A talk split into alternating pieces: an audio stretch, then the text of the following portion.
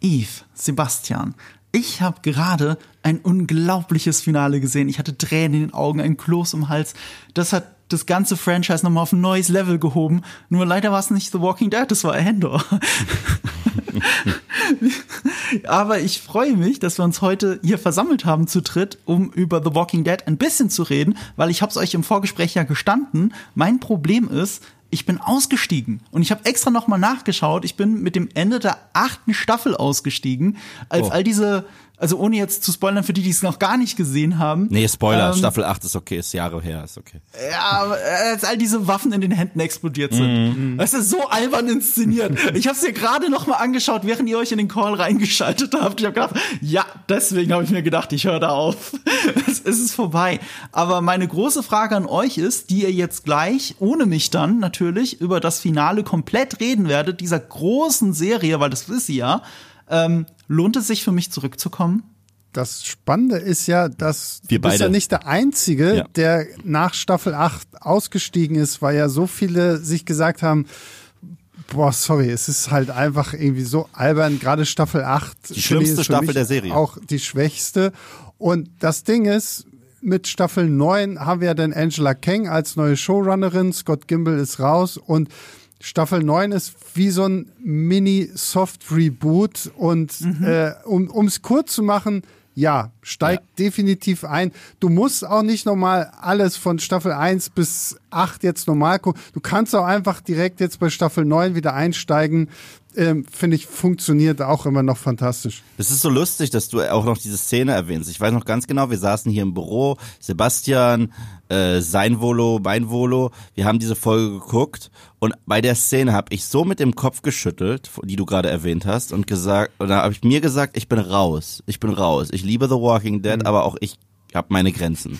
ja, ich fand ich fand Staffel 8 wirklich nicht gut, dabei bin ich ja auch ein gigantischer Fan der Comics und der Negan Storyline und äh, was sie da sich erlaubt haben in Season 8, fand ich war nicht gut.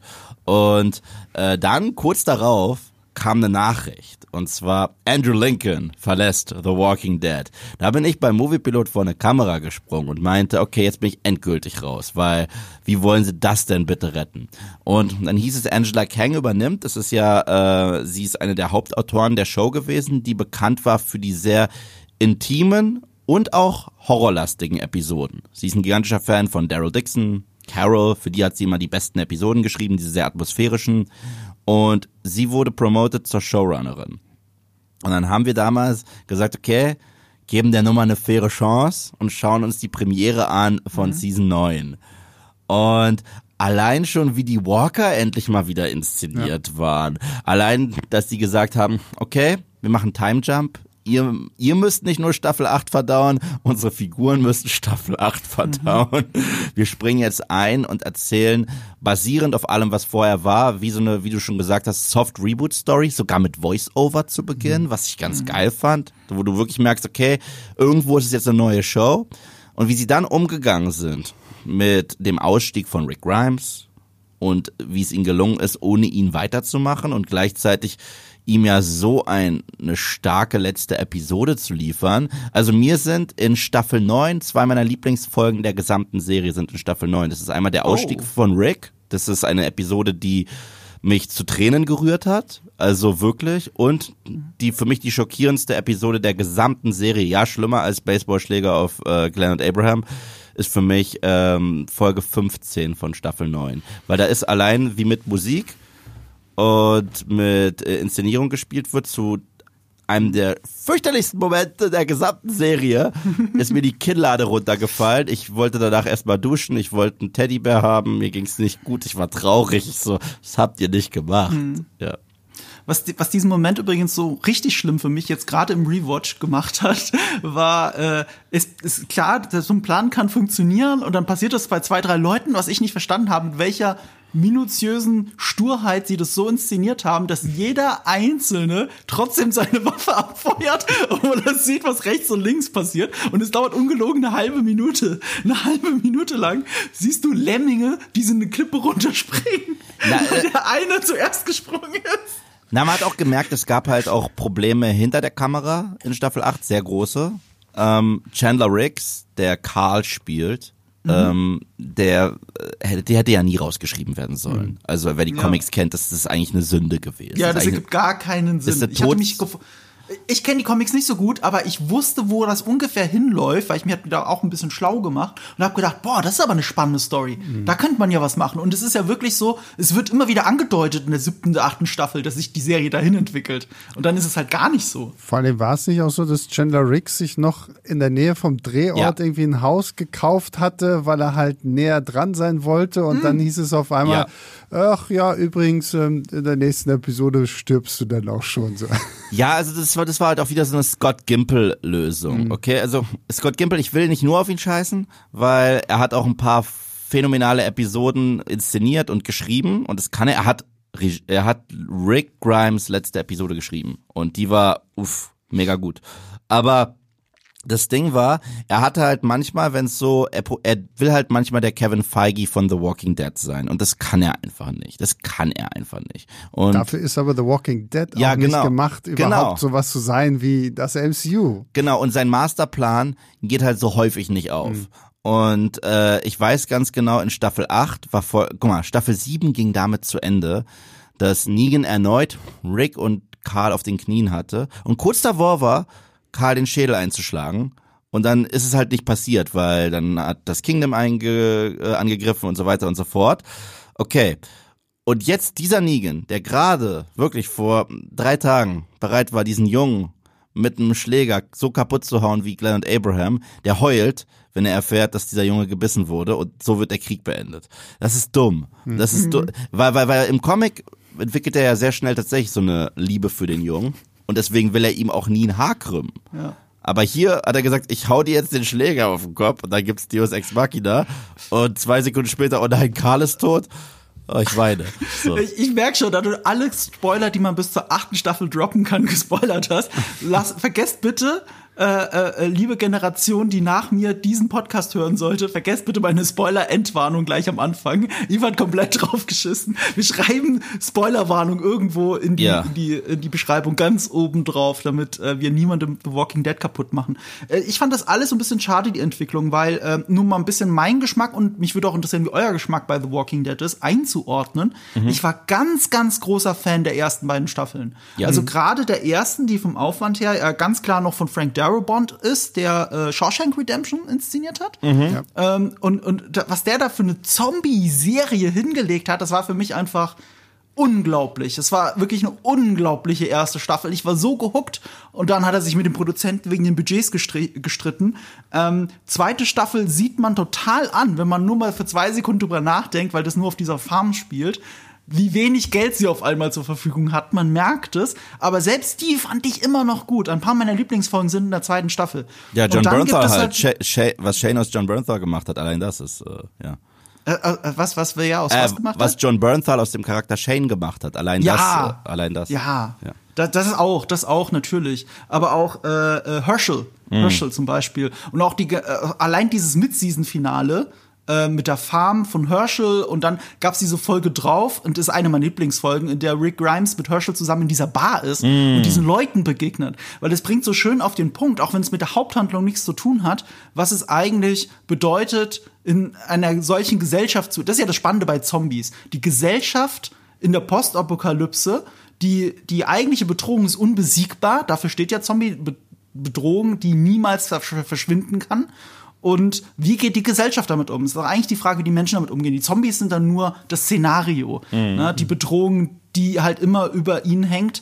Aber, aber es ist immer das Spannende, wie die Menschen damit umgehen. Und dann fand ich halt, dass die Serie ab da halt sehr stark schwankend in der Qualität und in den Ideen war, wie sie mit dieser Prämisse umgehen. Also es gab immer wieder genug Momente, die mich so motiviert haben, weiterzugucken, dass ich nie aufgehört habe. Aber bei der achten war es dann vorbei. Wie war da also vorerst vorbei, weil ihr habt mich schon ein bisschen angefixt. Aber wie ist da eure Erfahrung so mit Deine ist diesen Wellen von Walking Dead? Sebastians ist am interessantesten. Also ich bin auch damals eingestiegen, wirklich direkt mit Staffel 1, hab die, ich weiß gar nicht, ich glaube, es lief damals auf RTL 2 oder so, und weil ich hatte halt nur gehört, oh, Frank Darabont macht irgendwie eine Zombie-Serie und das wird super krass. Und ähm, da war ich dann dabei und fand auch, muss dir recht geben, Marco, Staffel 1 und 2 sind wirklich großartig. Also ich kann immer, nicht so ganz den Hate für Staffel 2 verstehen, weil viele schimpfen ja immer so ein bisschen, ah, immer nur auf dieser Farm und so, aber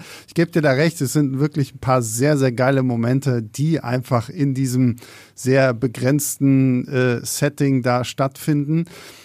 Für mich war so ein bisschen der Punkt mit Staffel 3 gekommen, weil so nach Staffel 1 und 2 war ich dann so weit zu sagen, okay, ich will jetzt auch die Comics lesen. Und das sind ja mittlerweile, das sind ja so Telefonbuchdicke Kompendien. Ich glaube insgesamt vier Stück. Ja.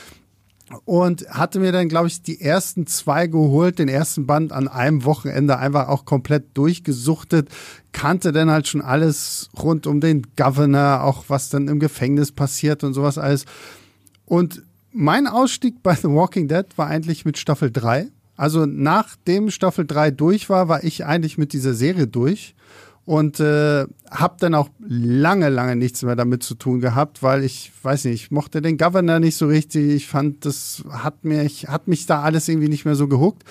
Und ähm, dann betrat äh, ein, ein Mann mein Leben, ähm, der jetzt hier das äh, Nerd- und Kultur-Ding hier ja auch so ein bisschen mitgestaltet, nämlich der gute Yves. Danke für das Lob, Sebastian, aber ich finde nicht, dass ich das verdient habe, dass du mich jetzt so extra herausstellst. Nein, ich, ich, ich, ich stelle auch gar nicht dich heraus, sondern ich stelle den guten Mann raus, der mir hier im Studio direkt gegenüber sitzt. Und äh, Yves war dann so, ich weiß nicht, ob er Provision gekriegt hat von Scott Gimble, mir, mir anderthalb Jahre lang in den Ohren damit zu legen, ich solle doch The Walking Dead weiter gucken. Und dann hatte mir halt irgendwann mal, habe ich gesagt, okay, komm, bring mir halt Staffel 4 und 5 mit. Und seitdem war ich hooked. Ab Staffel 7 haben wir ja dann auch unsere Video-Recaps angefangen und dann war, war die, die Kür zur Pflicht dann auch noch irgendwie geworden, dass wir es dann auch noch machen. Also ja, das ist so meine kurze Geschichte zu The Walking Dead. Und ja. jetzt geht eine Ära zu Ende. Ja. Ich, ich liebe ja Staffel 3. Also, weil ich habe zuerst die Se äh, ich habe die Comics erst nach Staffel 3 angefangen zu lesen und ich mochte den Governor Arc, ich mochte mhm. alles, was sie mit dem Gefängnis gemacht haben, ich fand's cool. Bei mir war der Punkt, wo mich die Serie ein bisschen verloren hat, war als aus dem nächsten Staffel 4 dieser Plot war, der sich für fünf Episoden lang gezogen hat, wo es eine Grippe gab mhm. und ich hatte keinen Bock darauf aber war froh am Ball gewesen zu sein, weil Staffel 4 und 5 sind ja die, die du und ich auch immer so sehr positiv hervorheben. Absolut, Gerade 5 ja. ist eventuell so eine der besten der ganzen Serie, weil es da halt wirklich genau um das ging. We are the Walking Dead und das haben die am besten da umgesetzt. Und ähm, hilf mir nochmal kurz zeitlich einzuordnen. Sorry, ich bin ein bisschen raus. Wann war nochmal das Nigen-Finale? Welche das Staffel war Staffel 6. Das war Staffel 6. Das war die sechste. Die sechste. Und war die fünfte dann der Governor, oder? Nein, nein, äh, der Governor war Staffel 3 und wurde abgefrühstückt in der ersten Hälfte von Staffel 4. Und ja, in Sta stimmt. Und in Staffel 4 wurde es dann halt wieder dieser sehr abgefuckte Roadtrip, den ich liebe, wo sie kein Zuhause hatten, wo sie gesplittet waren, wo mhm. ähm, sie psychisch angeknackst waren und es hatte dann den Höhepunkt gefunden, dass sie alle in Staffel 4 äh, über solche Eisenbahnschienen und Zeichen in eine Community gelotst wurden namens Terminus, mhm. nur ja. um in Viehwaggons zu landen. Und das war dann in Season 5 diese Kannibalen, und äh, ja, dann waren sie da erst so die erste Hälfte on the road und haben dann halt Alexandria gefunden. Aber das alles, allein wie sie die Kannibalen umgesetzt haben, war so viel besser als in den Comics. Das war eine der abgefucktesten Szenarien, wo ich mich gefragt habe, okay, ich glaube, wir sind kurz falsch abgebogen und bei Hostel gelandet. Das war so heftig, aber ich, ich habe immer Respekt dafür gehabt, dass sie so die Eier haben, das zu zeigen. Absolut. Ja. Und, und auch wie sie es geschafft haben, deswegen auch immer, das haben wir gestern sehr thematisiert, Andrew Lincoln ähm, ist für mich eine der tollsten Besetzungen je in irgendeiner Comic-Adaption. Und was er aus Rick Grimes gemacht hat, diesem in Season 1 sehr stereotypischen einfach Cop-Charakter, der äh, immer mehr seine Menschlichkeit auch verliert. Und du hast ja sehr recht. Ich finde ich auch geil, dass du dir diese Episode rausgesucht hast. Ich weiß nämlich auch, wie sie heißt, Marco, die aus Staffel 2 in der Bar mit Herschel. Die mhm. heißt Nebraska, wegen dem Satz, mhm. I hear Nebraska is nice. Und dann erschießt mhm. er das erste Mal zwei Menschen. Mhm. So, das ist das erste Mal ein Mord von Rick Grimes. Das, ja, das, ist, ja, das, ist, das ist das, was Shane die ganze Zeit von ihm wollte und er das ja nicht gemacht hat. Und Shane ja. gesagt hat, um Gottes Willen, nein, we don't kill the living. Aber dann hat er sehr wohl the living gleich zweimal hintereinander gekillt. Und ähm, was sie dann so mit ihm gemacht haben, dass eigentlich selbst unsere Hauptfigur in jeder anderen Serie wäre das der Schurke. Mhm. So und äh, das, das das fand ich sehr geil und Es gibt noch eine Warnung für alle, die zurückkommen und sich The Walking Dead geben. Äh, die muss ausgesprochen werden, weil Staffel 9 und 10 sind toll. Aber, aber, weil halt die Pandemie eine Sache ist und äh, erst recht auch die Produktion beeinträchtigt hat von The Walking Dead Staffel 10, kam das Finale, also Folge 16, verspätet. Und um das wieder gut zu machen, um das wieder gut zu machen, haben sie das Finale dann gezeigt und gesagt, wir haben während der Pandemie unter sehr harten Auflagen noch sechs Episoden für euch gedreht. Mhm. Und fünf davon sind scheiße. Also mhm. richtig, die, weil, weil, weil du merkst halt, da konnten sie gar nichts machen, haben sie zwei Charaktere. Vier, vier davon sind scheiße. Ja, vier davon sind scheiße, eine ist in Ordnung und eine ist der Wahnsinn. Mhm. Also nur eine ist der Wahnsinn, das ist die Origin Story von Negan, die ist der absolute Wahnsinn, die ist besser als die Comicvorlage, die ist brillant. Und die hat mir da auch gesagt, okay, Gott sei Dank. Aber all diese Episoden kann man bei einem Rewatch skippen. Weil, Absolut, weil, weil, weil da wird nicht mehr die Handlung weitererzählt, dürfen sie quasi auch gar nicht, weil Staffel 11 war ja schon konzipiert, das Finale von 10 war da. Also es fühlt sich sehr an wie zwischengekotzte ja. Story. Aber Nigen würde ich schon gucken dann, ne? Die Negan-Folge, ja, die, die muss, muss die ist in diesem ja, ja. Muss. Aber die ist halt auch geil und die hat auch noch eine Vorlage. Das ist ja das, was ich letztens, glaube ich, bei Instagram gesagt habe, was wir heute häufig mit Comic-Verfilmungen erleben. Wenn die Vorlage wirklich gut ist, sind halt auch meistens die äh, Adaptionen zumindest okay, was wir gerade beim MCU erleben. So, wir mhm. haben sehr viel Scheiße, weil auch die Vorlage scheiße ist. So, ja aber gut, aber bei, den, bei dem Negan-Comic, da trennen sich ja unsere ja, ja. beiden Geister, weil ich finde diesen Negan-Comic absolut ja. langweilig. Ich, find ich finde den nicht gut geschrieben. Ich finde, das ist auch von Robert Kirkman einfach nur, oh, ihr steht alle auf Negan. Oh, perfekt, ich gebe euch hier so einen schnell hingerotzten 80 Seiten Comic Der zu Negan. Auch. Und äh, deswegen war ich auch nie Fan davon, dass es denn nie so, wir bekommen die Negan-Folge. Aber die Negan-Folge, die muss man gesehen haben. Die, die, ist die gehört auch in eine Top-Liste der besten Episoden Absolut, der gesamten ja. Serie. Also, was sie da auch aus Jeffrey Dean Morgan rausgeholt haben, seine Menschlichkeit, der Weg da, äh, äh, zum Verfall, ja. zu diesem mhm. Freak, der dann irgendwann wird, diesem Warlord. Geil da schließt sich ja der perfekte Kreis, weil das ist ja dann anscheinend ein richtig cooles Prequel. Und da ihr mir jetzt The Walking Dead so ans Herz gelegt habt, dass ich es wahrscheinlich irgendwann mal nachholen werde, es gibt ja eh alle Folgen auf Disney Plus. Ja. Mhm. Ähm, dann habt ihr ja auch keine Ausrede mehr, Better Call Saul endlich zu gucken, ihr zwei. Muss, muss, muss, muss absolut. Und, und, und, funny enough, ähm, Breaking Bad und Walking Dead sollen ja irgendwo im gleichen Universum ja, spielen. Das ist ja, ja das ist so ein Easter Egg Gag, aber aber, aber das, das, darf man nicht übertrieben sehen. Ich weiß, ich mein, ich in der weiß. echten Welt, in unserer Welt gibt's ja auch blaues Meth wegen Breaking Bad. Deswegen das alleine kein. Man könnte auch sagen, die haben halt Breaking Bad geguckt in der Welt von Walking Dead. aber auch, auch cool ist. aber auch der rote Flitzer äh, aus Breaking Bad, den klaut ja Glenn in, in Season 1 bewusst. Aber es gibt, da, da kann man dann wieder den, das Marco-Argument bringen, es gibt auch rote ja. Flitzer ja. In, in, in, The Walking Dead. Und für Marco. Marco ist ja ein Riesenfan, wo wir beide nicht so die Größten sind. Ich meine, wir beide fanden es okay, von Invincible. Mhm. Ja, das ist, ist ja auch von Robert Kirkman. Ja. Und man merkt, also seit Staffel 7 immer wenn irgendjemand in dieser Serie einen Comic findet und die liest, das ist Invincible, ne? Weil Ach, nice. Halt, ja, ich hatte ja keine Kirkman. Ahnung. Der ist ja Kirkman. Also auch in. Da war er Showrunner auch, oder? Äh, nee, er war einer der Co-Executive Producers. Also Showrunner bei ah. Showrunner bei ähm, Walking Dead war ja erst Frank Darabont, dann waren es ganz kurz welche für Season 2, ab Season 3 war es Skimpe und ab Season 9 war es Angela Kang.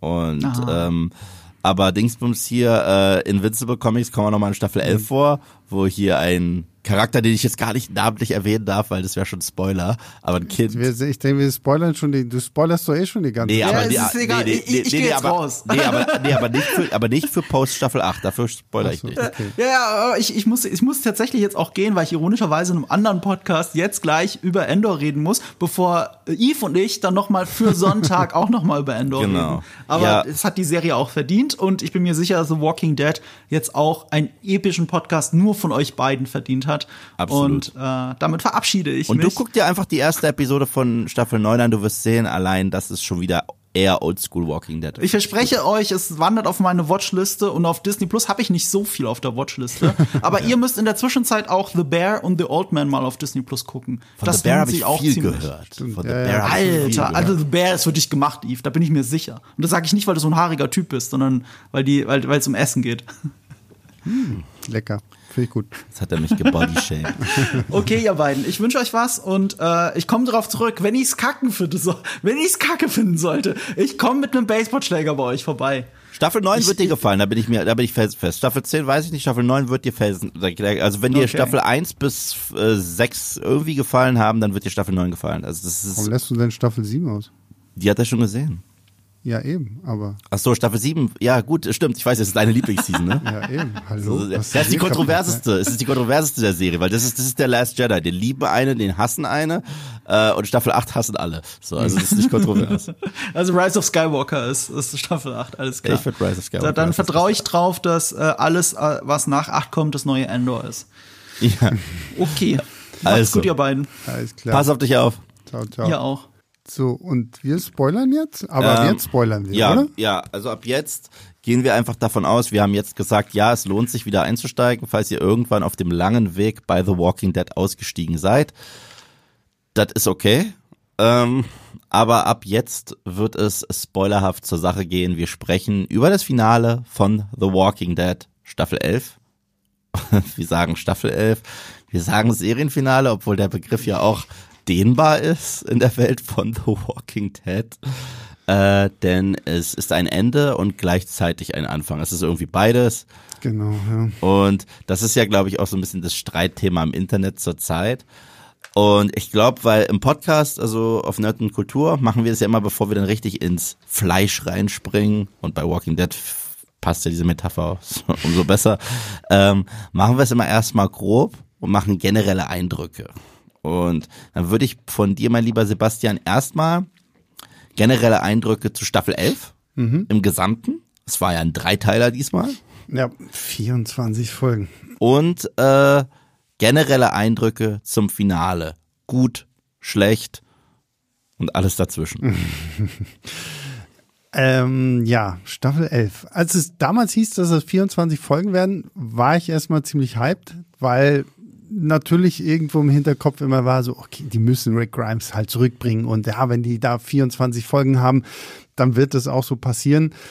Ähm, und dann fing es mit diesen ersten acht Episoden an, die vor allen Dingen jetzt, nachdem man das Finale gesehen hat, wirklich kein Mensch gebraucht hat. Dieser ganze komische Reaper-Arc war wirklich komplett für die Cuts. Auch diese Leah-Daryl-Kiste hat wirklich kein Schwein gebraucht. Was ich dann wirklich sehr, sehr mochte, war tatsächlich der Commonwealth Arc, weil das ist, finde ich, in den Comics für mich das Schwächste, was sich Robert Kirkman irgendwie ausgedacht hat, weil es nie wirklich gut ausgebaut wird. Die Serie macht das sehr, sehr viel besser, gibt einer Pamela Milton eine spannende Story. Sebastian Milton wird viel besser. Ein Mercer wird großartig. Äh, Lance Hornsby, also so die rechte Hand von Pamela Milton, wird stark ausgebaut. Also ab Teil 2 hat mir Staffel 11 dann wieder sehr viel besser gefallen. Obwohl ich auch da schon angefangen habe mit dem Rumnörgeln, so nach dem Motto, ja, okay, es ist zwar alles irgendwie geil, aber es fühlt sich nicht an, als würde hier gerade das Ende von The Walking Dead vorbereitet werden.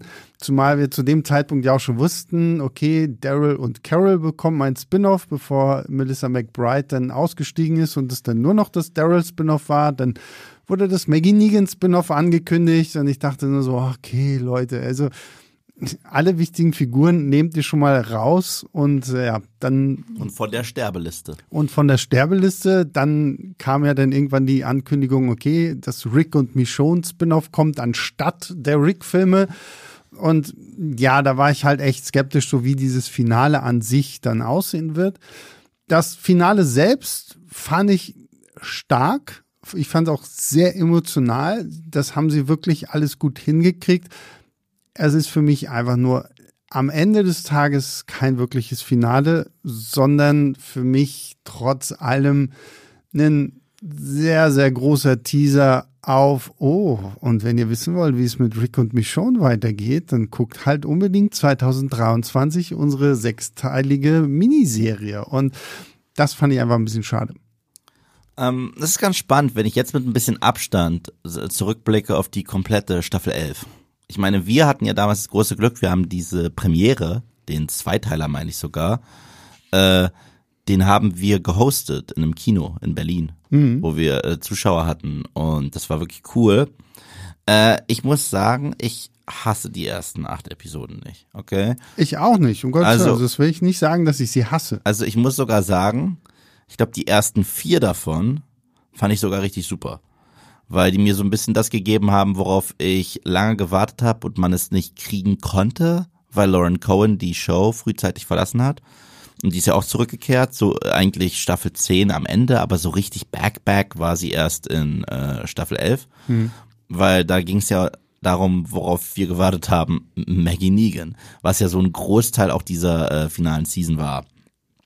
Und ich finde, das haben die ziemlich gut gehandelt. Mir hat die Action ziemlich gut gefallen. Es war äh, eine der besseren Action äh, Ansammlungen von Actionsequenzen, gerade am Anfang mit den Reapern, die ich auch cool inszeniert fand zum Anfang. Da gab es so eine Folge, wo die dich in den Schatten angreifen mit ihren Masken und es war schön Horror und Maggie macht dann Streichholz an und dann steht da einer schon neben ihr. Äh, All sowas liebe ich, für sowas lebe ich, für sowas blute ich. Ich bin ja auch bis heute ein gigantischer Fan von der komplett frei erfundenen Backstory von Alpha und Beta, wo Beta einfach Jason Voorhees ist, mit einem Sack über den Kopf Ja. brillant. Ich, ich, ich lebe, erneut, ich lebe für sowas. Ähm, aber du hast recht, dann ging die ganze Lia-Scheiße los und das hat mich verloren. Ich gebe dir auch recht, also die Reaper waren zu einem Punkt wirklich cool, Ja. bis sie halt die Masken abgenommen haben und wir dann diesen komischen, er, Pope hatten Ja. und, und dann, dann, dann, dann war es halt einfach echt irgendwie für die Katz. Absolut. Und also danach waren sie einfach nur doof. Und danach waren sie lahm und haben keinen Spaß mehr gemacht. Und äh, dann mochte ich aber tatsächlich sehr gerne. Also ich fand das, dieses Third Season Finale, das war ja kein Mid-Season Finale, das fand ich lahm. Als die Show dann zurückgekommen ist nach der Pause, fand ich das eine ziemlich starke Folge, wie sie diesen Reaper Arc beendet haben mit Maggies Moment. Ja. Und erneut, das ist sowas, was du und ich viel zu selten machen, aber viel, nicht weil wir es, weil, weil wir Arschlöcher sind, sondern weil wir es einfach manchmal vergessen. Aber Bear McCreary's Soundtrack, gerade in der finalen Season, der boomt, der rockt. Die Szene, wo Maggie da ihren Moment hat und die alle abschlachtet und die Ja. Geigen da einfach spielen. Ich, Ja, uff. auch, auch, wie gesagt, also wenn wir schon beim Soundtrack sind, gerade auch im Finale Ja, jetzt, ja, ja. also auch was für, selbst fürs Intro, dieses, nur das Intro, Ja. ich meine, wir hatten ja unseren großen Abschluss-Livestream auf Moviepilot, da haben wir über dieses Intro gar nicht so richtig gesprochen, Nee. aber selbst diese Intro-Musik, die sich ja über elf Staffeln in einen reingebrannt hat, wird hier nochmal auf so eine epische Art und Mhm. Weise emporgehoben. Hört und und da ist wieder so ein Punkt, da musste ich so ein bisschen an House of the Dragon denken, ah, ich wusste, dass das jetzt kommt. wo, ich, wo ich mir denke, so auch hier im Finale der, der, der Grundtenor der, des, des, des Themes ist Mhm. ja trotzdem da, aber er ist leicht verändert. Und das ist so ein Punkt, das hätte ich mir halt damals bei, bei House of the Dragon einfach gewünscht. Und das haben sie ja doppelt und dreifach auf die Spitze getrieben. Also sie haben ja das Theme schon verändert seit dem letzten Drittel von Staffel 11. Das heißt, da haben sie es einfach mal ausspielen lassen. Ja. Keine geedited Version. Es war ein bisschen länger. Aber für die letzte Finale haben sie dann solch, noch solche boomenden, epischen und teils gruseligen Geräusche mit reingebracht. Hat sich richtig angefühlt. Äh, dann kam die zweite Hälfte von ähm, Season 11. Und ich finde, die war ich finde, die war tatsächlich die schwächste von den drei Hälften, muss ich sagen. Weil so sehr ich mich gefreut habe, das Commonwealth zu sehen und viele Sachen, die ich aus den Comics kenne, sehr gut adaptiert zu sehen. Teilweise sogar besser als im Comic, weil ich gebe dir recht, das Commonwealth ist im Comic das Schwächste. Ja. Ich fand aber auch die Whisperers im Comic nicht wirklich gut. Ich fand die in der Serie mega. Aber im Comic waren die halt da und dann waren sie nicht mehr da. Also es ist irgendwie, Ja, in den, in den Comics hat man bei den Whisperern das Gefühl gehabt, er wollte irgendwann einfach raus, aber wusste nicht so richtig, wie er da rauskommt und dann sind die halt einfach irgendwann weg. Da gebe ich dir recht. Er, er wollte es, die Whisperers im Comic, also jetzt abgesehen von diesem mega dramatischen Moment, der es auch in die Show geschafft hat mit dem Zaunmassaker, ansonsten sind, fühlen sich im Comic an wie eine Füllergruppe. Also sie fühlen sich jetzt nicht an wie der nächste Negan oder so. Überhaupt nicht. Und in der Serie schon. In der Serie haben die ja Absolut, zwei ja. Staffeln bekommen und äh, Alpha, Beta, sogar was sie da mit dieser Gamma-Figur gemacht haben, fand ich cool. Also da haben sie sich echt Mühe gegeben und auch die Horror-Vibes, die Jason, Michael Myers-Vibes und Da wartet auf Marco auf jeden Fall noch was. Und wie gesagt, auch für alle, die halt wirklich nach Staffel 8 ausgestiegen sind. Gerade das sind halt für mich auch echt so diese Punkte, die Hm. es dann groß machen. Also Staffel 9 halt wirklich so ein bisschen dieser leichte Soft-Reboot Hm. mit dem Ausstieg von Rick und wie man das halt aufgreift und die Whisperer wirklich eine genial geile Gruppe und auch wie man mit Negan letztendlich umgeht, weil Negan Hm. Viel wird in den. Comics halt auch irgendwann einfach fallen gelassen und äh, gar nicht mehr groß Thema und die Serie baut ihn ja wirklich stark nochmal zu einem Anti-Helden aus, der ja auch wirklich in Staffel 11 nochmal wirklich sehr starke Momente bekommt und gerade alles, was in Staffel 11 zwischen Maggie und Negan äh, abläuft, ist grandios und das wird ja dann auch wirklich im Finale selbst zu einem sehr, sehr emotional auffühlenden Abschluss gebracht, so, wo ich selber, als wir das hier geguckt haben, gedacht so, oh, ich, wow, ich, eigentlich bräuchte ich gerade eine kurze Pause oder irgendwie so, weil das finde ich ist wirklich stark, weil ich meine, er hat ihr so unglaublich viel genommen und sie muss ihn halt immer noch ertragen. Ja, ja. Und äh, ich fand ja die zweite Hälfte vom ähm, ähm, von Staffel 11, äh, also das zweite Drittel, das war für mich, es wurde für mich getragen unter anderem von der Maggie Negan Dynamik, äh, die wirklich so eins der Herzstücke dieser Staffel war, absolut. Dann durch die brillante Performance von dem Lance Hornsby Darsteller, den ich genossen habe und Absolut, und ja. auch sowas, was sie aus Mercer rausgeholt haben, total super, fand ich klasse. Aber das hat sich für mich, das war so das klassische Walking Dead Problem. Dieser Arc hat sich gezogen. Und dann ging der, das letzte Drittel los und das ist für mich das stärkste Drittel von den dreien, wo man dann gesagt hat, wir nehmen dieses Konzept Commonwealth und das ist das, wenn die Walking Dead Serie eh immer am besten ist. Und zwar, sie sagen, wir nehmen ein Konzept aus der Serie, machen es aber besser, äh, aus der Comics machen es aber besser. Und da hatten wir dieses Ganze mit der geheimen Polizei. Leute werden verschleppt, werden in Lager gebracht und diese Revolte dort. Da habe ich gemerkt, ja, jetzt geht's wieder um was, jetzt ist es was Neues und es fühlt sich auch nicht an wie Schurke Nummer 80. Das fand ich mega cool. Und das Finale, ich bleib dabei. Ich geb dir recht, ich gebe auch allen Leuten recht, die sagen, ja, es macht mir zu viele Türen auf, es fühlt sich nicht final genug an. Vielleicht liegt es daran, dass es genau meine Angst war. Und ich dachte auch äh, Jahre, äh, nicht jahrelang, aber ich dachte monatelang, ähm, dass es mir nicht gefallen wird und sich nur anfühlen wird wie Spin-off-Aufbau. Hat es sich aber für mich nicht. Ich finde, es funktioniert immer noch als Serienfinale, finde ich wirklich. Ähm, es baut zwar auch Sachen auf, aber man könnte ja auch die Tür zuschließen, was ich cool finde. Und was ich sehr, sehr bedeutend finde, ist, dass dieses Finale nicht davon lebt, nur Türen aufzumachen und nicht nur davon lebt, wieder Spektakel zu haben, sondern sie sagen, wir lassen diese Charaktere, die wir jetzt hier in der Serie haben, atmen, wir geben ihnen sehr viele sentimentale Momente und gerade das äh, zieht bei mir. Also ich fand, es, du, es gab so viele strukturelle Probleme, also von, von der Story und von den Plotholes, aber einfach auf emotionaler Ebene hat mich diese Folge wirklich berührt. Du, emotional gebe ich Ja. dir auch. Also das trifft, aber ich meine, es trifft halt auch, wenn du halt nach elf Staffeln Walking Dead halt am Schluss einfach nochmal so, so eine Art Best-of die Charaktere und so zeigst, so mit guter Musik und krassem Voice-Over und sowas. alles. Das zieht natürlich und ähm, ich bleibe auch dabei. Es ist wirklich eine, eine starke Episode, eine sehr emotionale Episode. Für mich ist sie aber letztendlich, wirkt sie halt wirklich nur wie ein Staffelfinale. Ich, das Serienfinale-Ding kann ich einfach nicht so greifen. Also wenn die Serie so auf, ich glaube, als, als Serienfinale hätte ich es akzeptieren können, wenn sie diese Rick und Michonne Kiste da gar nicht erst nochmal mit reingestopft hätten. Aber dann sind wir halt auch wieder bei diesem Punkt so, okay, wenn das nicht drin ist, dann hätte man sie auch damals in Staffel 9 und in Staffel 10, wo sie ja ihre beiden Ausstiege hatten, hätte man sie auch killen können. Beziehungsweise man hätte einen Rick Grimes halt einfach sterben lassen können. Und das ist, Wovon wir beide damals sehr lange ausgegangen sind. ja, und äh, das ist halt einfach irgendwie so ein bisschen dieser Punkt gleichzeitig, was du ja schon meintest, als Marco noch mit dabei war, dass ähm, Scott Gimble da halt versucht, so Kevin Feige zu sein, was wir denn auch das glaube ich kommt für mich noch so erschwerend mit dazu, weil man uns halt so einen Scheiß wie The Walking Dead World Beyond gegeben mm. hat, wo man gesagt hat, oh, CRM, uh, Civic Republic Military, die mit den Hubschraubern, die sind super krass und oh, Rick ist jetzt bei denen und das wird alles mega wichtig und das war auch das, was mich am meisten aufgeregt hat. Also gut, ich fand die Show objektiv scheiße, okay? Langweilig ohne Ende. Die World Beyond sind wir. Jetzt, ja, World ne? Beyond, World Beyond, World Beyond. Die ging mir richtig, richtig auf die Eier. Mhm. Ähm, aber was ich, was ich noch erschwerend schlimm gemacht hat, ist, dass im ersten Teaser zu World Beyond Rick Grimes zu sehen war. Ja, ja.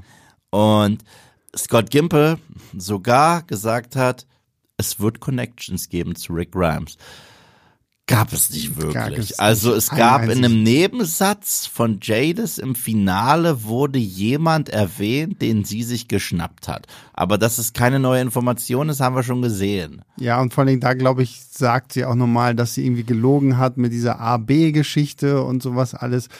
Und äh, um, um da jetzt mal den, den Bogen wieder zu Staffel 11 äh, zu schlagen, was mich so extrem gestört hat, also was mich wirklich gestört hat, ähm, sind diese neuen Zombie-Varianten. Mhm. Das haben wir ja so ein bisschen durch die Post-Credit-Scene im Staffel 2 Finale von World Beyond, wo ja dann auch gesagt wird, oh, das Zombie-Virus, das kommt von irgendwelchen französischen äh, Forschern, die haben das in Frankreich ausgetestet und eine Delegation von denen war dann halt irgendwie in den USA und da musste es dann auch irgendwie ausgebrochen sein, bla bla bla.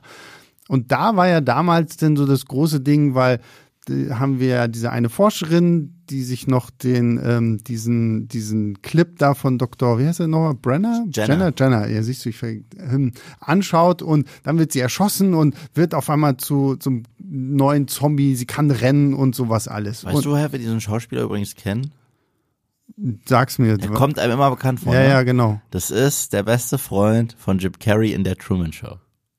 Stimmt, ja, ja, ja, ja. Das ist so, so, so ein klassischer Nebendarsteller, den du schon tausendmal gesehen hast. Und Daher kenne ich ihn ja. jedes Mal, weil als ich ihn damals in Season 1 ich so, woher kenne ich dich?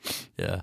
Und, ähm, und jetzt haben wir halt diese neuen Zombies, die ja nicht wirklich neu sind, weil The Walking Dead hat es ja gerade in Staffel 1, haben sie dieses Thema ja auch gehabt, dass Zombies nicht einfach nur willenlos sind, sondern sich immer noch irgendwie an so ein paar Sachen erinnern können. Es gab da auch, glaube ich, direkt am Anfang dieses kleine Zombie-Mädchen, das noch sein Teddy dann irgendwie geholt hat und Morgans, Morgans Frau. Frau. die ja immer noch vor dem Haus irgendwie rumstreunt. Und danach hat The Walking Dead es halt einfach vergessen. Jeder, der irgendwie neu zum Zombie wurde, war halt dann einfach so die klassische Form von Zombie. Und dass wir jetzt in Staffel 11 dann auf einmal in Hinblick wahrscheinlich auf diese Spin-offs anfangen zu sagen, oh, die können jetzt Mauern hochklettern, die können Steine in die Hand also, nehmen. Das liegt halt daran, es liegt halt daran. Frank Darabont hatte damals für seinen Walking Dead eine Vision. Ja. Und bei ihm waren die Zombies ein wenig klüger, ein wenig schneller, sie konnten auch klettern und sie hatten auch irgendwie leichte Erinnerungsfetzen. Mhm. Dann haben, wurde er nach Staffel 1 ersetzt und dann hat man sich von diesem Gedanken komplett verabschiedet. Und jetzt bringt man es zurück und sagt, äh, das, was ihr in Season 1 gesehen habt, ist immer noch Kanon. Mhm. Es war nur eine andere Variante. Und das ist ein bisschen Summer Palpatine Return. und äh, das, das, das, das muss man einfach zugeben. Mhm. Ähm, weil ich hab's halt auch vergessen, weil das ist halt das, äh, das Tricky-mäßige bei The Walking Dead. Es ist so lange her, dass, dass wir die klar. klugen Zombies gesehen haben, dass man es total vergisst. Weil es ist einfach, es ist elf Jahre her. Mhm. So. Äh, aber sie gab's mal. Und äh, jetzt so zu tun, ja, die gab's und die sind eine krasse Seltenheit. Die sind das Mewtwo unter den. ja, vor allen Dingen, ich hatte halt auch so ein bisschen das Gefühl, man, man macht die jetzt, man nimmt die jetzt hier mit rein, wo ich mir denke, aber wozu? Weil klar, der, so der, der Auslöser für all das ist ja dann zum Beispiel so ein bisschen, ich glaube, das ist in Folge 23, wenn diese Walker vor den Toren des Commonwealth ankommen und die haben ja geile Mauern und krasse Tore und, oder ist es 22? Nee, es, ist, es geht schon los in der Folge, wo sie wieder in Hilltop oder Alexandria sind, wo Aaron und so von äh, intelligenten Walkern ja, angegriffen ja, werden das, und er so denkt Whisperer und dann ja das meine ich das ist das meine ich aber ich meine meine halt wirklich diesen Moment, wo diese große Herde Ja. vom Commonwealth ankommt und normal würdest du sagen so, ja okay, sind die halt da, wir haben eine große Mauer, wir sind gut, so, aber wir müssen die ja jetzt irgendwie reinbringen, damit wir Dramatik aufbauen können. Also haben wir Walker, die da an den Streben hochklettern können und dann irgendwie schaffen, dieses Tor aufzumachen. Und ich denke so,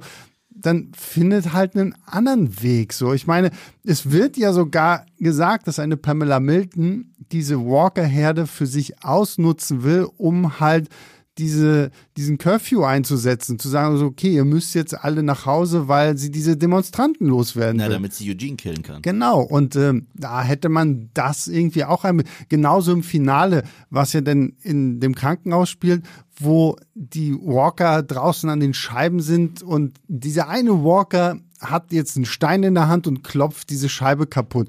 Aber im gleichen Shot danach siehst du, wie einfach nur der Druck der Walker dazu führt, dass die Scheibe kaputt geht. So wie ich mir halt wirklich denke, dann lass sie halt einfach komplett raus. Ich habe gemixte Gefühle, weil auf der einen Seite finde ich es geil, wann immer man was Neues mit den Walkern macht. Und ähm, ich sag's mal so, mit der Einführung vom CRM, wo ich immer noch der Meinung bin, dass es irgendwie eine coole Idee ist, weil sie erinnern mich Absolut, ja. an so so in der Theorie erinnern sie mich an die Umbrella Academy und haben ja sogar ihre Untergrundsilos, wo sie Experimente an den Untoten machen. Das ist ziemlich geil. Also das ist Resident Evil 101, finde ich cool, okay? Und deswegen finde ich es cool, dass man da mehr mit den Walkern macht, aber dafür hat man uns immer zu wenig vom CRM gegeben. Ja. Ich meine, wir hatten eine ganze Serie, in der die drin waren und trotzdem weiß ich nichts über die. Ja. Also, das ist halt das Dümmste überhaupt. Weißt du, es ist so, als wenn du Resident Evil Filme hättest und du siehst die Umbrella Corporation immer so für zwei Sekunden und es ist es. Und ähm, jetzt, äh, für mich hängt jetzt davon ab, ob ich die klugen Walker doof oder nicht doof finde, was sie in der Zukunft noch mit ihm machen. Muss ich sagen. Ja, weil, weil, weil ich finde die Idee dahinter spannend. Ich finde die wirklich spannend. Es gab ja damals, es war so lustig, Sebastian und ich, wir haben, äh, da haben wir noch Videos gemacht zu World Beyond. Und da war so eine Folge und die war wieder so beschissen langweilig und wir wollten die ausmachen, weil am gleichen Tag auch Mando Season 2 kam. Und äh, ganz klar, Mandalorian ist hier der Gewinner. Also alle Male.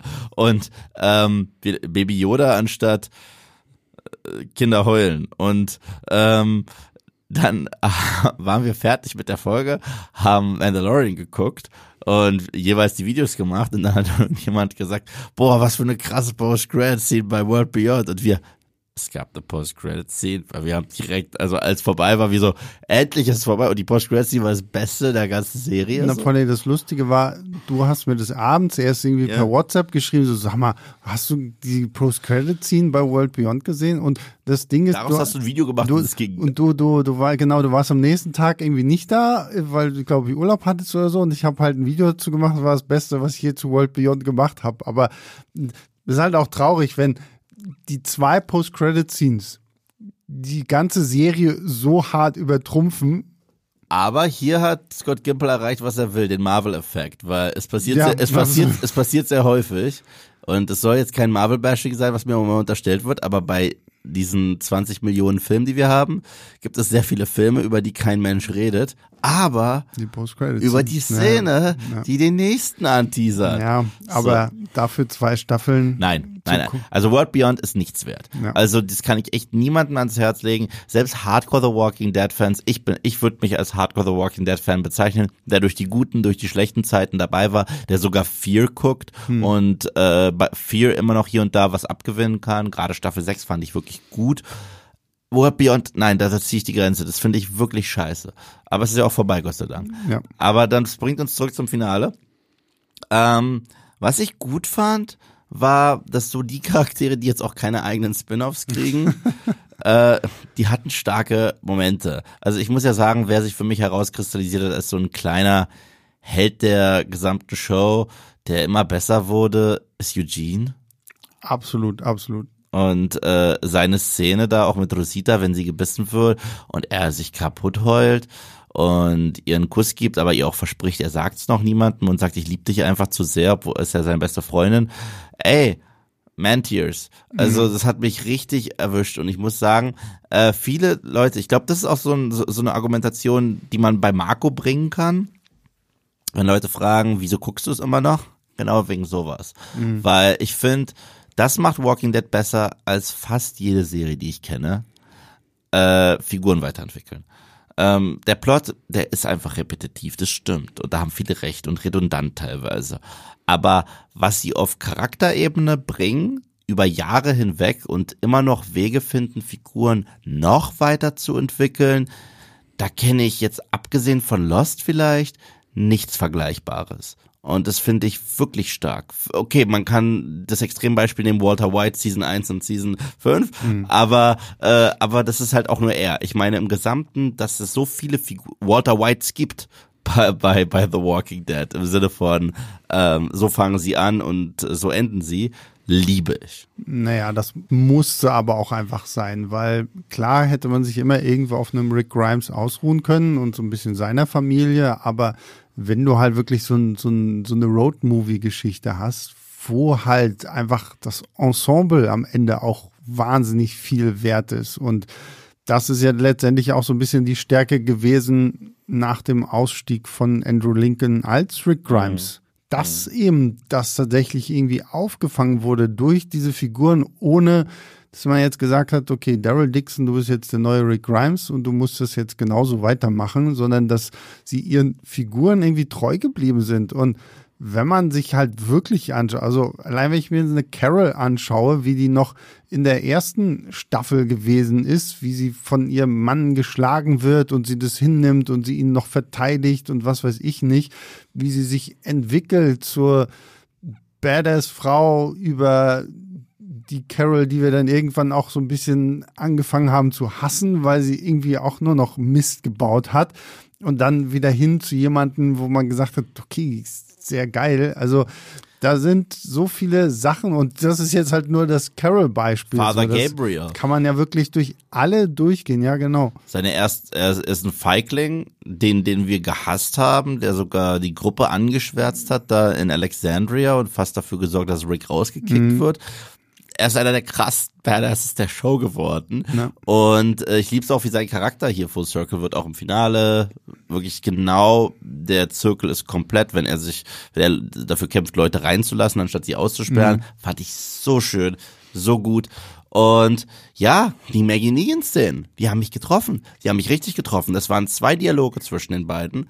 Und die waren wundervoll geschrieben. Und, Absolut, und ja. absolut wundervoll auch verkörpert von den beiden Schauspielern. Also einmal, wenn Negan sich richtig entschuldigt, weil er hat's ja die ganze Season über probiert, so nach dem Motto, weil in Season 9 und Season 10 hat er ein bisschen Buße getan, so ein bisschen Mhm. mit Gabe, mit Judith, hier und da mal äh, mit mit Carol, hat gesagt, okay, jetzt habe ich schon Alpha gekillt, komm schon, ihr müsst Ja. mich jetzt mögen. Aber es war immer nach dem Motto, ihr müsst mich jetzt mögen. Also es war immer noch seine Agenda. Ja. Und diesmal sagt er, ich habe keine Agenda. Was ich dir genommen habe, ich check's jetzt. Ich check's wirklich. Und fängt einfach an zu heulen.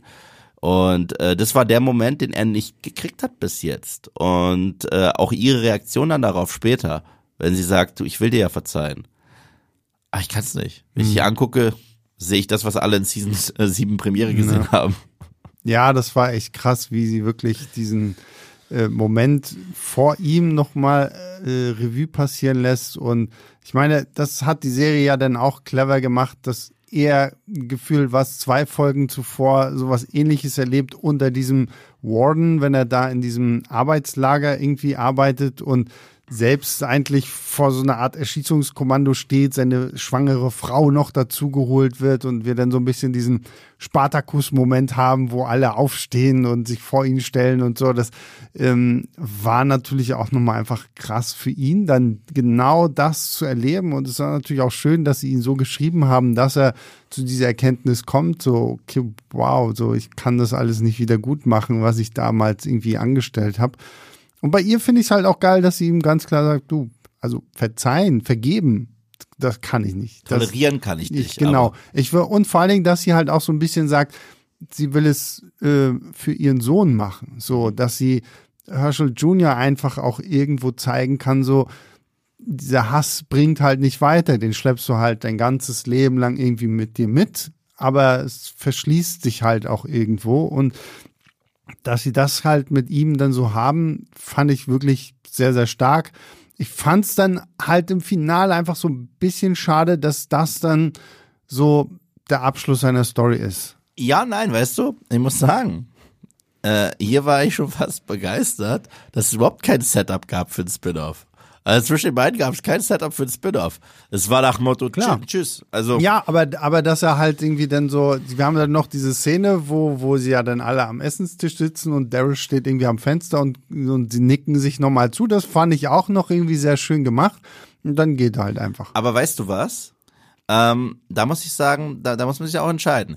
Äh, wenn man jetzt ein großes Spin-off aufgebaut hätte, wäre es wieder doof gewesen, weil dann wäre es zu sehr Spin-off aufbaulastig. Stattdessen fand ich es gut, dass sie hier tatsächlich gesagt haben, nee, das ist es. Und, und da war ich richtig überrascht. Also, weil für mich ist damit die Maggie Negan-Geschichte eigentlich jetzt auserzählt. Sogar ganz gut. Und wenn sie jetzt mit dem Spin-off weitermachen, weiß ich gar nicht wo und wie. Und das finde ich cool, weil das heißt, man hat nicht das Finale dafür missbraucht. Und das finde ich gut. Ich fand, was ich tatsächlich gut fand, war diese ganze Kiste, dass er diesen Kompass an, Ja. an Judith nochmal gibt und da nochmal diesen Brief schreibt. Ich frage mich halt auch so ein bisschen, wie wollen sie dieses Maggie Negan Spin-off denn lostreten? Also meine Theorie ist ja nach wie vor, seine Frau wird entführt und und und Herschel. Und, und Herschel vielleicht Weil von mir wieso aus würde auch. sie ja mit ihm mitkommen, um die Frau zu finden? Genau, so. Aber irgendwie das was ist, da könnte man dann sogar CRM irgendwie mit ins Spiel bringen, bla bla bla. Um, Muss. um dann halt zu sagen, okay, weil dann könntest du sogar in der ersten Folge von diesem Maggie Negan Spin-off sogar nochmal irgendwie nach Alexandria oder nach Hilltop zurückkehren, hättest vielleicht nochmal einen kleinen Gastauftritt von Aaron oder keine Ahnung wem, um das halt noch so ein bisschen loszutreten. So haben sie es ja damals mit Morgan gemacht, was ich nicht schlecht fand. Mhm. Ich fand es ja gut, dass sie, da, dass sie damals in Season 4 von, the, von Fear the Walking Dead, Stimmt, ja. die fing an äh, in The Walking Dead Ja. und hatte sogar noch den Walking Dead Color Panel. Also das heißt, als Rick, Carol und Jesus mit ihm gesprochen haben, gesagt, komm Morgan, bleib bei uns. Und erst als er abgehauen ist und in Richtung Texas gegangen ist, hat sich auch ähm, die Sättigung verändert und angepasst an die andere Show. Das fand ich eigentlich eine ganz clevere Idee, das so zu machen, weil wenn du dir Season 8 anschaust, zu Ende von The Walking Dead, geht halt Morgan auf diesen Schrottplatz von Jadis, das ist es, und er sagt, ich lebe hier jetzt. Aber das ist jetzt auch kein Setup für seinen Ausstieg. Äh, zumindest nicht für seinen Crossover in eine andere Serie. Und das haben sie, finde ich, damals richtig gut gelöst. So. Ja, und dann, wo sind wir denn dann? Dann sind wir halt irgendwie. Was, was ich ein bisschen komisch fand im Finale, war tatsächlich so ein bisschen, wie man die ganze Commonwealth-Geschichte beendet. Ging sehr schnell. Also Pamela Milton, das fand ich noch sehr, sehr stark, zumal sie hier dann auch wieder so ein bisschen zu den Momenten, zu einigen Momenten aus den Comics zurückkehren, gerade We wenn. the Walking Dead. Genau, und aber auch, dass so ein Mercer sich jetzt halt so davor sie stellt und sagt, okay, jetzt ist hier Feierabend. Schön fand ich auch bei ihr diesen Moment am Tor mit äh, dem, dem Lance Hornsby-Zombie. Und ja, und dann haben wir einfach nur, okay, wir haben immer noch das Problem der Zombie-Horde. Wie lösen wir es? Wir machen einfach eine riesengroße Explosion. Das war doof. So, wo ich mir gedacht habe, so, was zur Hölle? Und wir haben auf einmal auch überall irgendwie Benzinfässer und hast du nicht gesehen. Und wir sprengen jetzt einfach alles in die Luft und wir haben auch rechtzeitig alle Leute rausgezogen und ja, das war's denn so. So, da hast du gemerkt, so, ah, shit, wir haben uns mit diesen, mit dieser Herde in so, so eine Ecke manövriert, so, da müssen wir jetzt schnell rauskommen, weil wir nur noch diese eine Episode haben. Ja, voll, voll. Äh, es ging mir auch ein bisschen schnell und es sah halt auch eigentlich nicht gut aus. Ich muss auch generell sagen, es wäre nicht Nerd und Kultur. Marco würde mir auf die Finger hauen, wenn er jem- jemals aufholt, wenn ich nicht erwähne, ja, man hat die Matratze gesehen, wo Rosita landet. Ach so, ja, Das- gut. Und das CG sah scheiße aus bei der Explosion, kann ich ja sagen. So sah nicht Aber vielleicht, vielleicht ist es auch einfach so ein bisschen so ein Callback an die tolle Explosion in Staffel 1. Weil die, Die CDC-Explosion? CDC-Explosion war jetzt auch nicht so, wo ich mir gedacht habe, so, Ich naja. bleib dabei, wir haben das Reh überlebt. Das, Ja, das Reh, das Reh ist das krasseste. Das Reh ist das, also ohne Witz, äh, googelt, äh, was weiß ich, The Walking Dead Deer, ich glaube, das ist Staffel 7, Folge 12, glaube ich, auf dem Jahrmarkt da mit äh, Michonne und Rick. Mhm. Ja. Das ist das Schlimmste, also wirklich, das ist so, fu- das ist so furchtbar. Es ist, wow. Super Nintendo. Ja.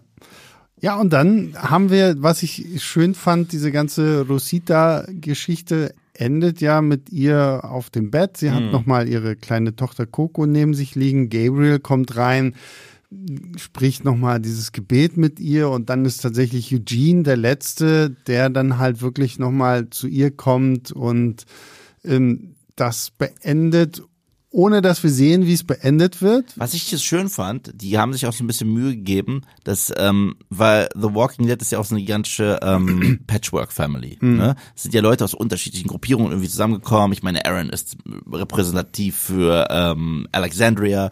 Und ähm, zum Beispiel Magnas Truppe hat sich ja am Anfang von Luke verabschiedet. Das heißt, die war natürlich mit ihm, als das passiert ist. Und Eugene ist ja zusammen mit Rosita und Abraham Ja. in diese Serie getreten. Deswegen fand ich es auch cool, dass sie sogar sagt, ich bin froh, dass du es am Ende bist. Weil die drei hatten ja diese heilige Mission, die sich ja als heilige Lüge entpuppt hat. Ja. So, äh, und ähm, das fand ich so stark. Ja, fand ich auch sehr, sehr schön. Und vor allen Dingen, dass wir dann ja die, direkt diesen Zeitsprung von zwölf Monaten haben, wo er ja dann an dieser kleinen Grabstelle da von ihr ist, wo auch allen anderen gedacht wird und wo wir dann eigentlich sehen, so, okay, Karls Vision von einer schönen Community, von einer schönen, besseren neuen Welt ist irgendwie wahr geworden. Äh, alle sind irgendwie happy. Die Mühle in Alexandria wurde in farbenfrohen Bildern irgendwie wieder aufgebaut und überall blüht alles. Und, Und sogar die schön. Sättigung wurde aufgedreht in der Genau. Serie. Der, der Kameramann hat die Blende ein bisschen aufgezogen. Wir sehen das Sonnenlicht und so Walker scheint überhaupt kein Thema mehr zu sein. So und das, ja, Ezekiel hält fast die Rede, die er damals auf dem Jahrmarkt gehalten hat, Mhm. die er dann den schlimmsten Turn ever hatte. So, Ja. so Jahrmarkt, yay, Zaun, Massaker, oh oh. Aber diesmal äh, ist es halt rein positiv. Ich finde es auch geil, dass Ezekiel äh, Governor wurde. Das passt. Das ja, passt. natürlich passt es. So krass, also Faust aufs Auge, finde ich geil, dass ihm das gegeben wurde. Und es war auch so ein bisschen, ähm, es kam nicht aus dem Nichts, es, war, es gab so ein Setup von ein paar Episoden, als ähm, Negan zu ihm gesagt hat, das ist deine Stärke. so, Genau. Du bist derjenige, der Hoffnung ver verteilen kann. genau, so, ja. genau. Und das ähm, seine rechte Hand Mercer, weil er ist halt gut als Enforcer, Mhm. aber das kann er halt auch fürs Gute nutzen und äh, hat sehr gut funktioniert, sau gut funktioniert. Ich muss ja auch jedes Mal mich in, äh, mittlerweile, ähm, äh, äh, ich muss erwähnen, wie krass sich dieser Charakter Princess für mich rehabilitiert hat. So Absolut. und äh, das ist auch alles süß mit Mercer, fand ich super. Und dann haben wir Abschiede, Abschiede, Abschiede, Abschiede. Erst recht Daryl Dixon. Das ist so ein bisschen, dann kommen wir zu dem Punkt, wie es äh, Herr der Ringe mäßig so Ja. ein Abschied nach dem anderen. Ja, Und ja, Daryl, ich fand es sehr, sehr, auch hier wieder toll geschrieben, toll gemacht, gerade auch so diese zwei unterschiedlichen Verabschiedungen, die er da mit Carol hat, wo er ja auch noch das eine Mal zu ihr sagt, so nach dem Motto, ja, du hättest ja mit mir mitkommen können, so, es war nochmal so dieser kleine Serien- Shade of Melissa McBride. So dieser kleine Serienseitenhieb, so, na ja, ne, es hätte ja auch deine äh, Sache sein können. Was ich nicht verzeihen kann, ist die Verabschiedung von Conny. ja, die hätten, Also, die hätten sich küssen müssen. So, die hätten sie nicht mal küssen müssen, in meinen Augen. Mir hätte irgendeine Form von Körperkontakt, Arm, Umarmung oder Umarmung irgendwie gab's so. kurz. Ja, aber komm schon. Also ich, ich als großer äh, Carol Daryl, äh, nee, nicht äh, Conny Daryl Schipper, das war viel zu wenig. Also es war, als wenn sich keine Ahnung zwei nicht ganz so gute Freunde voneinander verabschieden. Nee, für mich hat's erneut immer noch gewirkt wie zwei extrem introvertierte Leute, die hart aufeinander stehen und zu blöde sind, was draus zu machen. So, also, also, also bis jetzt, weil, weil, weil sie, es ist auch so geschrieben und so gespielt. Die beiden stehen offensichtlich aufeinander. ja. Also beide. Er steht auf sie, sie steht auf ihn. Äh, die sind immer wieder Thema gewesen. Und sie sehen sich und sie auch so, hey Cowboy. Und du weißt ganz genau, man tut so einfach. Aber das kriegen die beiden nicht gebacken, Ja. weil sie dumm sind. So, gibt, Ja. gibt doch sowas. Ich kenne ich kenn Leute Ja. in, in meinem Umfeld. Kenne kenn, kenn, kenn ich ich kenne auch solche Leute. Ich bin, bin so eine Leute. Aber trotzdem, also hier finde ich, hätte man sie einfach für die Serie anders machen können. Ähm, dafür fand ich halt wirklich sehr, sehr schön, wie sie das mit Carol einfach Oh ja. machen, dass das Man Tears erneut. Ja, dass sie sich auch nochmal, sag doch einfach nur Tears, Ja, das ist sorry. unmöglich. Sorry, Also, furchtbar. ja, geht gar nicht. Wenn Ähm, mit Sebastian Serien gucken, ist ja eh immer sowas. Guck weg! Guck weg! Und ähm, dass die beiden sich hier auch nochmal gestehen, dass sie sich lieben und sowas. Und da er auch zu ihr nochmal sagt, so ja, wir sehen uns ja auch wieder und das ist nicht das letzte Mal. so Und ja, auch wie er sich von, von, von Judith verabschiedet und allen so und dann halt einfach unter cooler Mucke auf sein Motorrad steigt und dann einfach so, wie so ein paar von diesen Shots habe, so, wo ich mir denke, okay, ist jetzt einfach nur noch Norman Reedus und sein Bike und ich meine, er hat doch auch sogar und der Greg Nicotero ja, und ähm, ja, da bin ich, da bin ich, wie gesagt, das ist dann halt natürlich sehr, sehr Daryl Dixon Spin-off, ähm, wo ich auch gespannt bin, wie das so. Wie kommt er nach Paris? Wie wird er nach Paris kommen? Wie, wie, was? also für alle da draußen, wir sprechen ja mal so, wir müssen jetzt auch davon ausgehen, dass ihr es alle wisst. Also es werden ja drei Serien kommen. Daryl Dixon Mhm. kriegt seine Serie, äh, Maggie Negan kriegen eine Serie, die kommt schon im April. Genau, die da heißt- gibt's auch schon einen Teaser zu. Genau. Und erstes Bewegmaterial, so Dead City. Es sollte ursprünglich Genau. Isle of the Dead heißen. Äh, spielt in New York. Wie sie dahin kommen, keine Ahnung. Wie Daryl Dixon nach Paris kommt, noch weniger eine Ahnung. Und die dritte heißt bisher nur The Walking Dead Rick and Michonne. Hm. Aber vielleicht kriegt die auch noch, werden die den Namen auch nochmal ändern. Also Daryl Dixon wird wahrscheinlich der Name bleiben. Ähm, Auch, und auch hier kann man halt wieder irgendwie CRM mit ins Spiel bringen. Hoffe ich sogar in dem Fall. Weil wenn es diese drei Serien gibt, müssen die miteinander connected sein, weil sonst brauche ich keine Daryl Dixon und Mhm. äh, Maggie Negan Serie. Weißt du? Sonst brauche ich nur das, was die uns schulden. Was, Genau. was ist aus Ja. Rick und Michonne? Ja. Das schulden die uns. Ja. Da sind die in der Bringschuld. Die sind überhaupt Absolut. nicht in der Bringschuld, uns irgendwas von Daryl und Maggie und Negan noch zu zeigen oder zu erzählen, weil sie sind auserzählt. Aber deswegen muss es da Connective Tissues Da, geben. da, da bin ich sogar ähm, an dem Punkt mittlerweile angekommen, äh, wo ich mir sage, wenn, wenn jetzt nach diesem Finale keine Daryl Dixon-Serie mehr kommen würde, würde ich die so, wie sie es hier jetzt zu Ende bringen, weil ich habe es mir jetzt nochmal in Ruhe angeguckt, würde ich sogar mittlerweile so ein bisschen von meinem Nörgeln zurücktreten und sagen, ja, okay, gut, äh, er ist halt der Daryl, den wir kennen. So, das Einzige, was ich ihm nicht verzeihen kann, ist, dass er sich nicht einen kleinen Beiwagen gebaut hat, um Hund damit reinzusetzen. und dass er Judith angelogen hat. Ja, okay, gut. Sie hat ihm ja verraten, Mami und Daddy leben noch.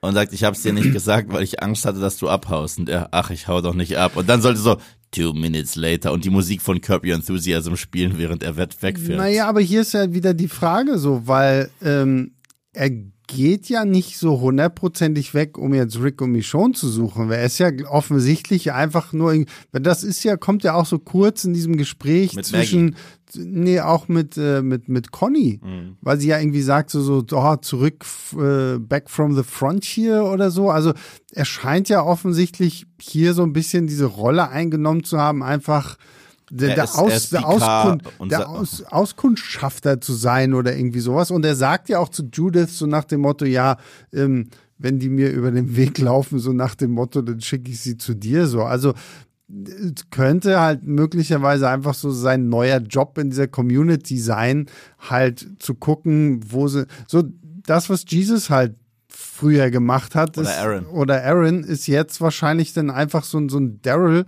der durch die Gegend reist.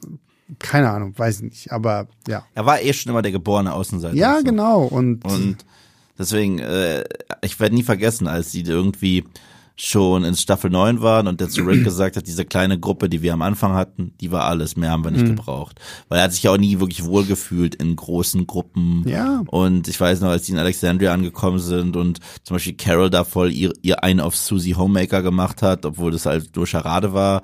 Und äh, Daryl hat sich nicht mal gewaschen. So, also er sah genauso aus wie immer, war der Einzige, der, also Rick, Rick hat sich rasiert und schön angepasst und Daryl hat, glaube ich, immer noch Opossums gegessen. das Einzige, was ich irgendwie brauche, und es ist mir egal, ob sie es in der Daryl Dixon-Serie dann bringen oder in der Rick und Michonne-Serie, ich will nochmal diesen Moment aus Staffel 7, wo, wo Daryl doch nach seiner langen Gefangenschaft bei, bei Negan irgendwie zurückkommt und ähm, Rick trifft. Rick trifft und die beiden sich umarmen und Gehört auf jede Top-Liste der schönsten Momente ja, von The Walking und, Dead. Und genau, und das ist halt zum Beispiel sowas, was mir einfach so ein bisschen gefehlt hat, so jetzt, so, weil diesen Moment hätte ich eigentlich gerne in The Walking Dead gesehen. Ich auch, so. ich auch, aber ich wusste ja, dass das rein logistisch nicht funktionieren kann, weil wenn du ein Mysterium aufbaust, Michonne sucht nach Rick. Du, klar. Wäre es das Dümmste auf der Welt gewesen, wenn Rick zurückkommen würde, nach Alexandria sagen würde,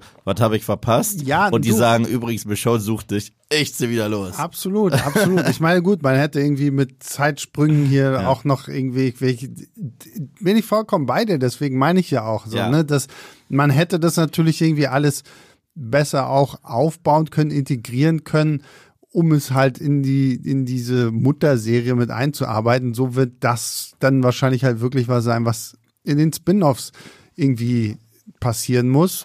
Was uns ja dann zu dem letzten großen Ding bringt. Mhm, Also ich fand's schön. Also erstens, als ich sein, seine Bart, bärtige Fratze gesehen hat, ich habe mich einfach gefreut, Grimes wiederzusehen und Michonne auch.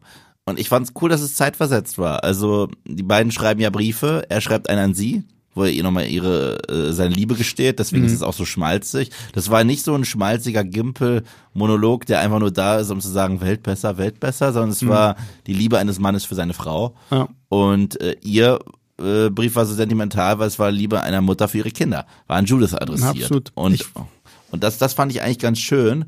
Und ich habe ich hab ja anfangs stand ich ein bisschen auf dem Schlauch. Ich so, okay, wo spielt das jetzt, wo ist das jetzt zeitlich einzuordnen? Weil Michonne spielt nach ihrem Ausstieg.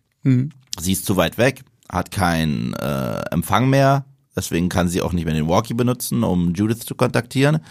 Aber Rick sitzt in einer CRM-Jacke, ohne Füße, irgendwo an einem Ohne Stra Stiefel, Füße hat er. äh, ohne Stiefel am Strand. Und ich so, hä? Hä? Und dann hab ich so, oh, ich, du bist aber ein Trottel. Ja, er hat ja seine Stiefel und dieses komische Smartphone mit der Zeichnung damals aus Michonnes Folge hat er eingepackt und ist auf so ein Boot Schiff, geworfen. Ja. Ja. Das, ja, ja. Das, ich fand es auch sehr, sehr cool. Vor allen Dingen gerade dieser erste Shot an dem Lagerfeuer, wo du denkst, okay, wow, die sitzen sich gegenüber. sie haben sich gefunden. Ja, genau so, wo du wirklich kurz gedacht hast, sie, sie, sie haben sich gefunden und dann wird halt wirklich klar so, ah shit, okay, es ist wirklich immer noch so ein, so ein äh, zeitlich getrennt voneinander. Das, aber wie gesagt, das finde ich so, so schön ich es auch fand, die beiden halt zu sehen.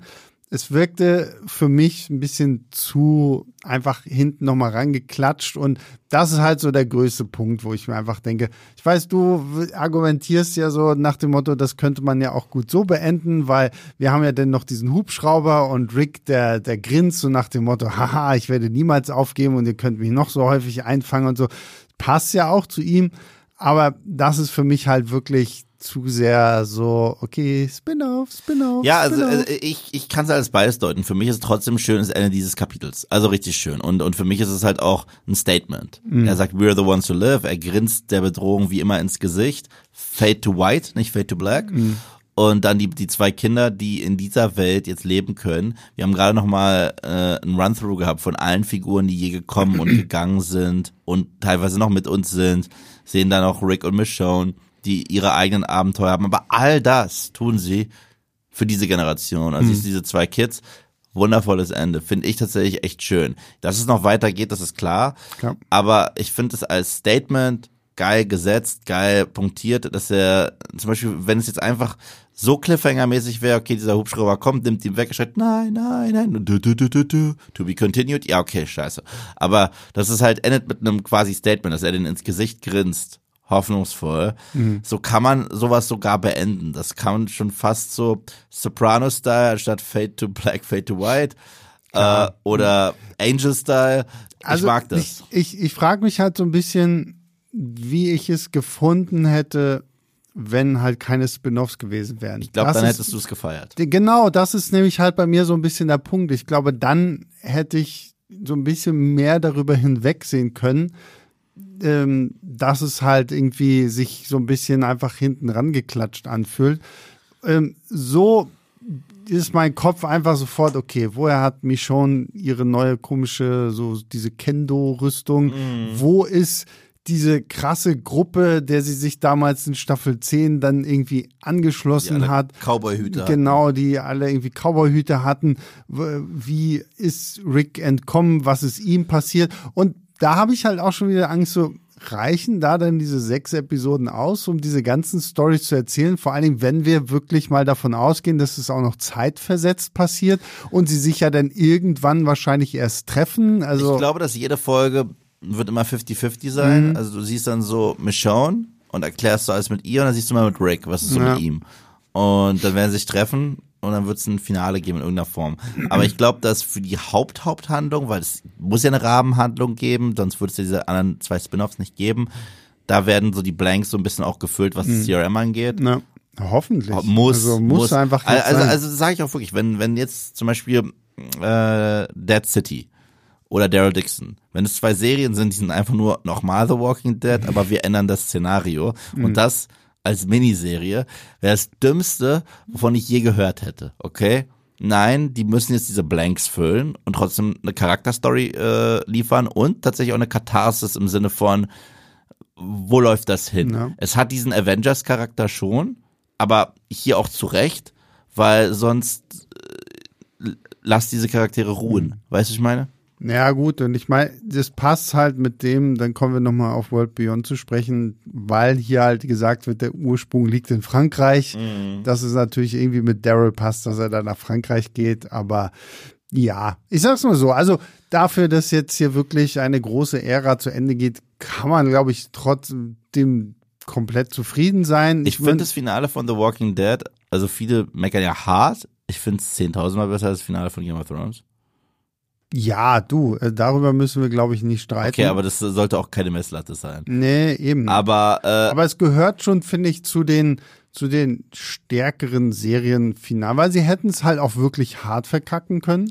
Ja. Und ich meine, klar, man kann auch nörgeln, so, okay, oh, Rosita stirbt, so, so nach dem Motto, was, was juckt's mich, so, weil, Das ist, das ist ein weiteres Problem. The Walking Dead ist in den ersten acht Staffeln sowas von Amok gelaufen wie keine andere Ja, Serie. ja. Okay, mehr als Game of Thrones. Alle meinten immer, oh, Game of Thrones, niemand ist sicher. Ich so, Bullshit. So, in der letzten Season von Game of Thrones waren noch zehn Figuren am Start aus Season 1. Mhm. The Walking Dead hatte Carol und Daryl. Das war's, ja. und, und Rick halt irgendwo. Ja, ja, aber, aber also richtig Ja, ja. aktiv in der Show, Carol und Daryl. Und sie sind ja amok gelaufen. Also alle Figuren, von denen ich damals dachte, die schaffen es ins Finale. Shane war direkt, ich kann die Comics nicht, Shane war tot, Laurie Mhm. war tot. Äh, oh, diese Beth, die mag, oh, tot. Mhm. Äh, so, es ging ja die ganze Zeit so, dass sie zum Schluss gar nicht mehr derartige Kaliber von Charakteren hatten, die sie hätten töten können. Und Mhm. wenn, wären das genau die Figuren gewesen, die jetzt ihre eigenen Shows kriegen. Ja. Und zwar die, die prominent im Poster sind, abgesehen jetzt von Mercer, sind Carol, Daryl, Negan, Maggie. Und äh, ich glaube, Carol wollen sie auch nicht töten, weil sie sich einen Gastauftritt von ihr auch äh, Natürlich, gönnen. Hundertprozentig wird sie äh, dann Gastauftritt kriegen. Ja, irgendwo. Und wenn es in der Rick und Michonne-Serie ist, weil ich meine, sie ist halt auch eine derjenigen, die damals mit Rick das in Staffel 1 halt losgetreten Sie hat. ist so, ne? Camp 1 Ja. von, von Atlanta. Also, Und, und von daher muss ja halt wirklich sein, das, was sie denn aus diesem ganzen Rosita-Tod gemacht haben, war wirklich einfach sehr. Herz, Herzschmerz. Ich bleibe auch dabei, selbst das dieses Sound Massaker, die Figuren, die gestorben sind, waren es nicht die krassesten Mhm. damals, aber es war für mich der krasseste Moment, als es um Ja, Tode absolut, ging, absolut. weil äh, die Art und Weise, wie sie das da umgesetzt haben, hat mich Mhm. ja. richtig ins, Ma es hat mich angeekelt, Ja. also aufs Tiefste. Die Reaktion zu sehen dann noch von allen, hat mir den Atem genommen und danach die Rede von Siddiq, wo man dann noch per Flashback sehen, wie die sich in der Scheune irgendwie Ja, noch gewehrt haben. Es ist für mich die schlimmste Sequenz, wenn es um Tode geht in The Walking Dead. Mhm. Ja. Nee, und deswegen, also ich habe zwar schon meine kleinen Nörgeleien, was das Finale angeht, aber insgesamt muss ich auch sagen, also für The Walking Dead ist es wirklich ein gutes Ende. Es, wie gesagt, ich bleib halt dabei, es ist für mich halt einfach mehr ein Staffelfinale, aber ein gutes Staffelfinale, weil ich halt genau weiß, okay, The Walking Dead ist tot, lang lebe The Walking Dead. Wir haben Staffel 12, nur heißt sie jetzt drei Spin-offs und äh, nicht Staffel 12. Und da bin ich halt einfach auch sehr gespannt so. Also Rick und Michonne muss halt einfach hart abliefern. Ja. Alles andere könnte, Mal gucken. ja genau, aber ansonsten Rick und Michonne Ja. muss abliefern. Das ist das Wichtigste. Und ich muss mir jetzt, ich habe mir tatsächlich jetzt vorgenommen, irgendwann werde ich nochmal den, den großen Rewatch starten. Ich bin dabei.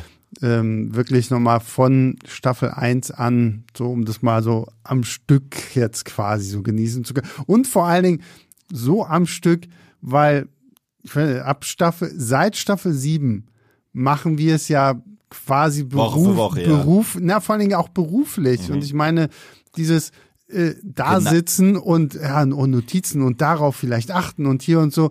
Ähm, ich will es halt wirklich einfach mal gucken jetzt, nur um es auf mich wirken zu lassen. Ja.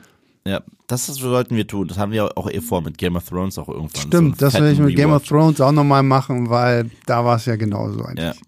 Ja, und damit sind wir durch. Also The Walking Dead hat es nach elf Jahr, äh, nach elf Staffeln, zwölf Jahren, 177 Episoden geschafft, erstens das Finale nicht zu verkacken, was gut ist. Es gab Ups, es gab Downs, es gab World Beyond.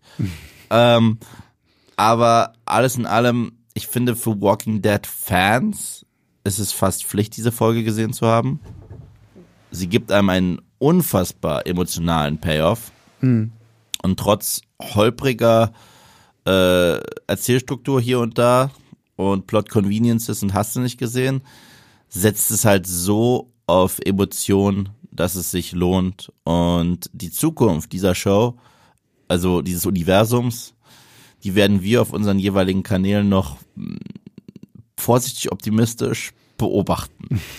Und damit sind wir durch. Damit sind wir durch. Ende einer Ära, meine Güte. Absolut. Und ich glaube, man kann es nicht besser beenden, als wenn wir beide jetzt hintereinander sagen, We're the ones who live. We're the ones who live.